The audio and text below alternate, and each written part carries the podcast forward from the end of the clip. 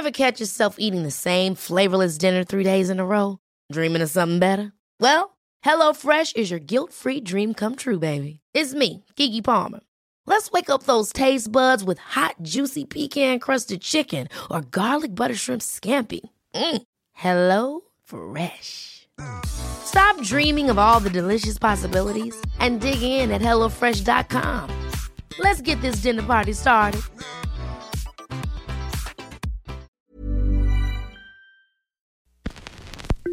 Ouvrez grand vos oreilles. Vous écoutez un balado Urbania.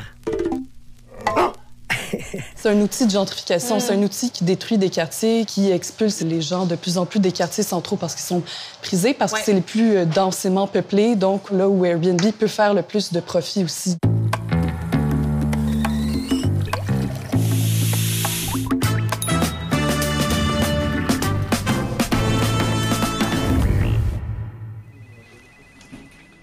Montréal est la ville canadienne la plus importante pour Airbnb qui détient 12 du marché de l'hébergement. On parle de plus de 13 000 hôtes, de centaines de millions de dollars en retombées économiques, mais aussi d'investisseurs étrangers et de quartiers qui perdent doucement leur âme. Bref, en quoi Airbnb change-t-elle le visage de la métropole? J'en discute le temps d'un café avec Hélène Bélanger, qui est professeure au département d'études urbaines et touristiques de l'UQAM, et avec Odile Langto, chargée de projet au comité logement du plateau Mont-Royal. Le plateau Mont-Royal puis le centre-ville de Montréal sont des quartiers particulièrement prisés par les utilisateurs de Airbnb. Il y a même des chiffres qui avancent que jusqu'à 5 des logements du plateau sont voués uniquement à la location temporaire. En quoi ça peut changer un quartier, ça?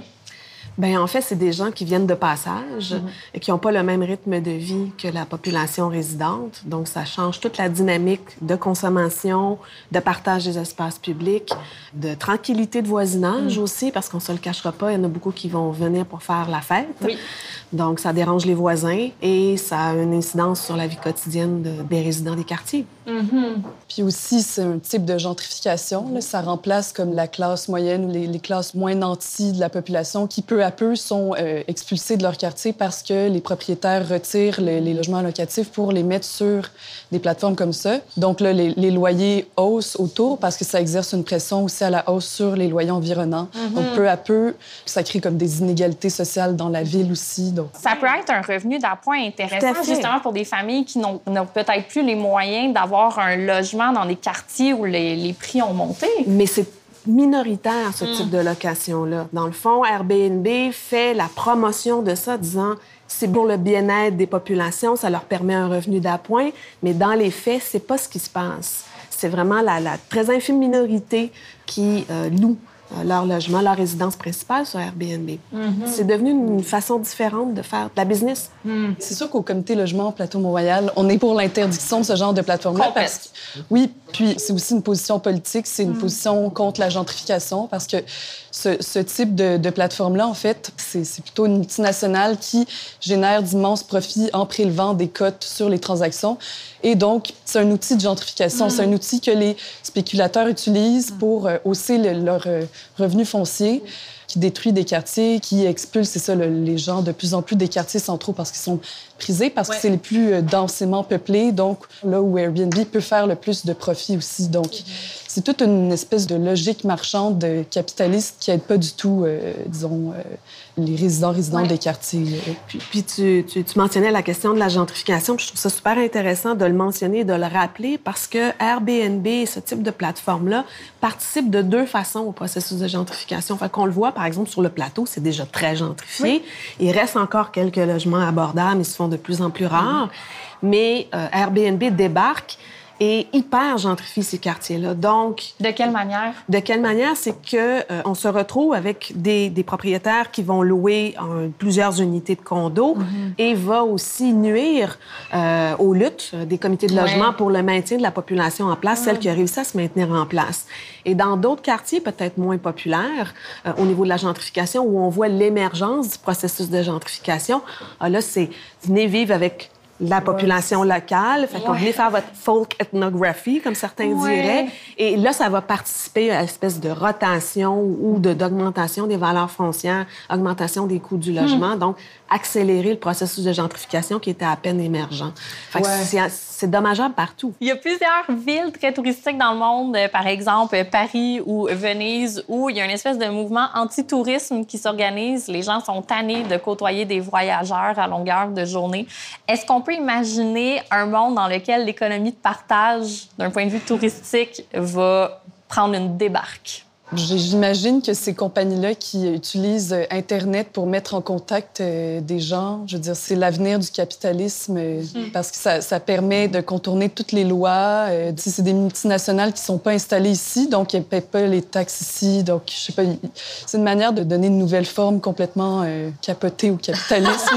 donc, écœurantite du tourisme ou pas, c'est pas prêt de disparaître. Mais en fait, je pense qu'il faut aussi réfléchir à l'impact que nos désirs de tourisme ont sur les milieux de vie euh, dans le monde parce que, oui, OK, c'est accessible à la classe moyenne désormais de voyager, les billets sont moins chers, euh, l'hébergement est moins cher, mais aussi on a, on a un rôle là-dedans à jouer quand on, on, débarque dans le, ce qui est censé être un milieu de vie, puis on chamboule complètement. Euh, il semble que maintenant, j'ai plus conscience de ce que je crée dans ces environnements-là, comment mm-hmm. tout est transformé pour euh, le plaisir des étrangers qui mm-hmm. arrivent et tout. Ouais. Puis on le sent de plus en plus comme visiteur aussi. Mon travail m'amène à voyager beaucoup pour des conférences en milieu urbain et on le constate euh, dans plusieurs grandes villes, que les touristes sont de moins en moins bien accueillis parce que euh, ça a un impact sur leur milieu de vie.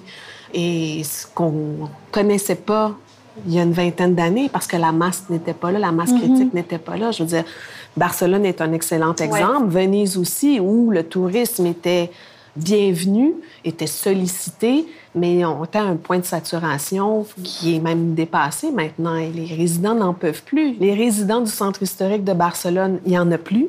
Euh, à Venise, ils bloquent les accès parce que les gens débordaient dans les quartiers résidentiels et entraient dans les cours privés sans savoir euh, parce qu'on ne connaît pas le mode de vie. Donc, on ne sait pas qu'on ne peut pas entrer comme ça, aussitôt qu'il y a une porte cochère, euh, que ça donne sur une cour intérieure et les gens débarquent comme ça dans la cour privée des, des familles.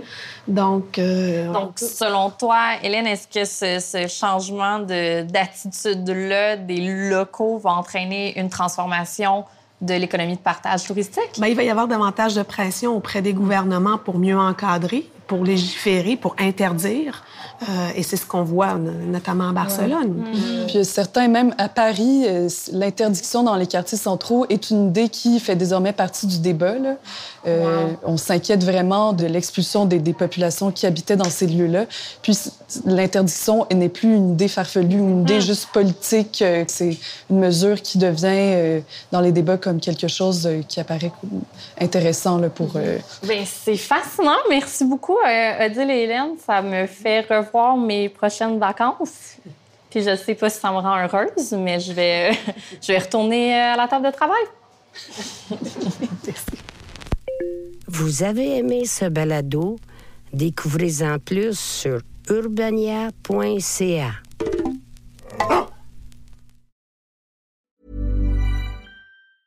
Ever catch yourself eating the same flavorless dinner three days in a row? Dreaming of something better? Well, HelloFresh is your guilt-free dream come true, baby. It's me, Gigi Palmer. Let's wake up those taste buds with hot, juicy pecan-crusted chicken or garlic butter shrimp scampi. Mm. Hello Fresh. Stop dreaming of all the delicious possibilities and dig in at HelloFresh.com. Let's get this dinner party started.